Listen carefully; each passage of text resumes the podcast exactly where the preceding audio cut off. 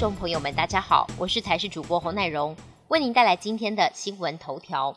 目前在关岛西北西方约一千一百公里的海面上，有个热带扰动正在持续发展当中，明后两天有机会成为今年第十二号台风梅花。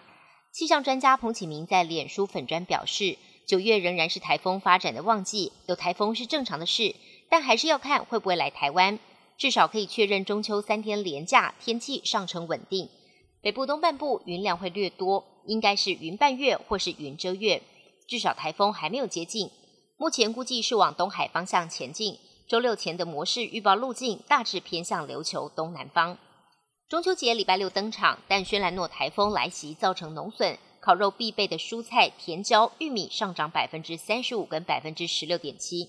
农委会表示，上涨是台风备货的预期心理，中秋将至这两大因素使得蔬菜价格齐扬。根据农产品批发市场交易统计，大台北蔬菜价格本周对比上周，从每公斤三十四点一元上涨至三十七点四元，涨幅百分之九点六。至于肉品，由于中秋烤肉使用的多是冷冻冷藏的猪肉加工品，中秋用肉一周前都已经备货充足，所以价格影响比较低。BA. 点五疫情升温，指挥中心发言人庄仁祥预估，到今年底之前还会有两百万人感染。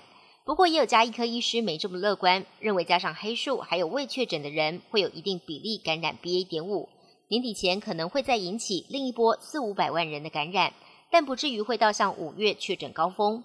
另外，也有感染科权威示警，如果我们都打同一种病毒株的新冠疫苗，恐怕无法催出更强的免疫反应，未来每三个月就得要追加一剂。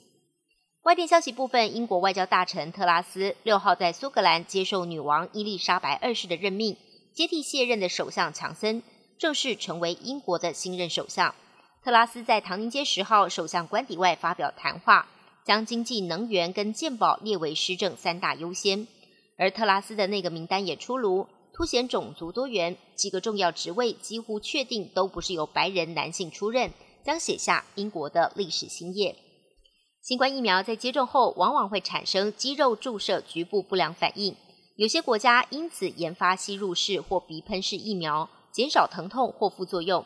中国官方最近核准了一家生物科技公司所生产的一款吸入式新冠疫苗。接种疫苗就像是喝饮料。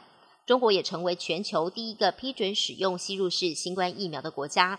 此外，印度卫生部六号宣布核准印度国内一款鼻喷式疫苗的紧急使用。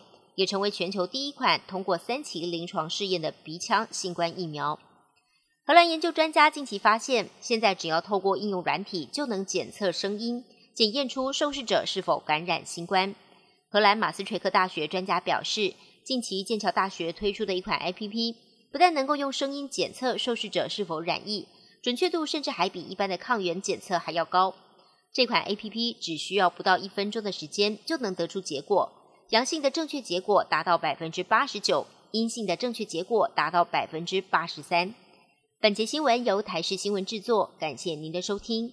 更多内容请锁定台视各界新闻与台视新闻 YouTube 频道。